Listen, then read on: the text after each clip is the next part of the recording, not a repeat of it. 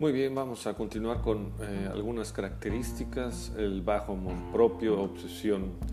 Y bueno, una de las características eh, que yo considero de la codependencia, que me gustaría hacer hincapié, es la baja autoestima. El término autoestima a mí en lo particular no, no, no me gusta tanto, eh, conlleva muchas cosas. A mí me gusta más englobarlo como amor propio. Y dentro del poco amor propio podremos encontrar situaciones o actitudes de culparse a uno mismo por todo.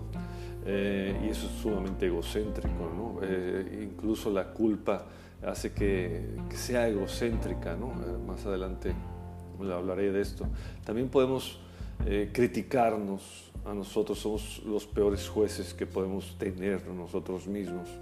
Y nos criticamos por la manera en que pensamos, en que nos sentimos, de vernos, de actuar y de comportarnos.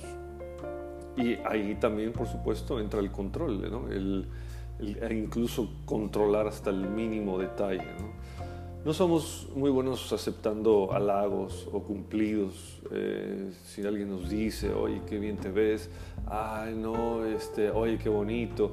Y, y, desde cositas tan pequeñas como muchas gracias, no, de nada, no, vamos a empezar a aceptarlo, ¿no? Es, es, es, es diferente decir gracias y para servirte que no, no fue nada, ¿no? Minimizando otra vez todo lo que, lo que hacemos, ¿no? Lo rechazamos.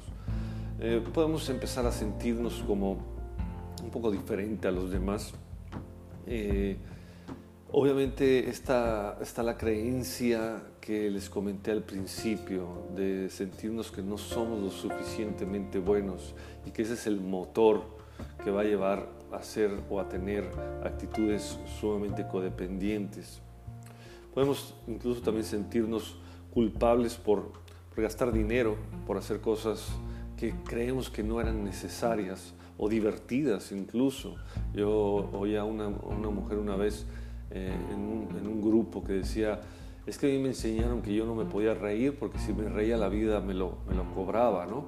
Yo en ese momento pensé que, que dije, wow, ¿no? es, es, un extremo, pero, pero no, hay variaciones que todos, todos creemos en eso, ¿no? Si nos va muy bien, a veces sentimos que ya la fregada está a la vuelta de la esquina y, y, bueno, hay, hay, variaciones de eso, no, no, no, te diviertas, no tengas placer. Eh, como les comenté también, tememos al rechazo y obviamente es que, obvio, a nadie le gusta el rechazo, pero los codependientes nos los tomamos muy, muy personal, ¿no? Y esa es otra, ¿no? Tomarse las cosas muy, muy personal.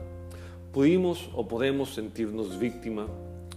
Incluso vemos muchos codependientes que sí hemos vivido situaciones eh, se consideran como víctimas reales de algún abuso, ya sea físico o sexual, pero ese es totalmente otro tema que la actitud de, víctima.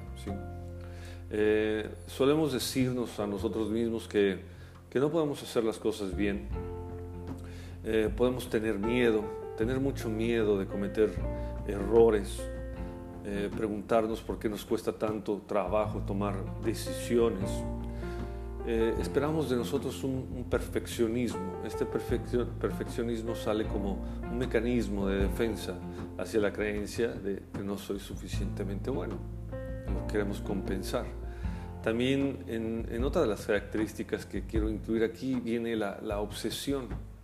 Dentro de la obsesión nos podemos sentir terriblemente ansiosos por los problemas por la gente sentirnos preocupados por las cosas más absurdas y nos abruman esas cosas.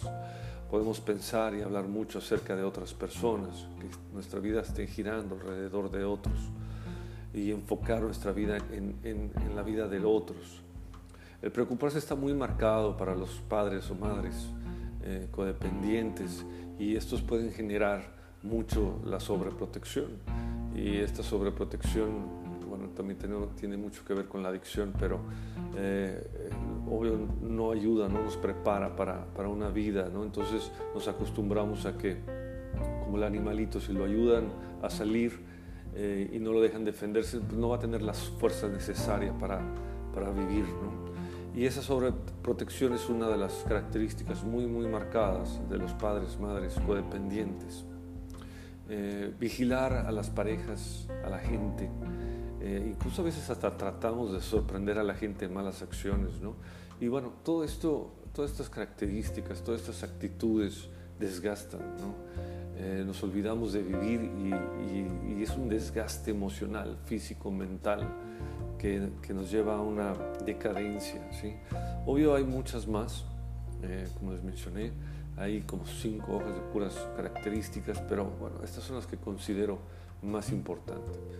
Ahora en el siguiente vamos a ver cómo quitarlas.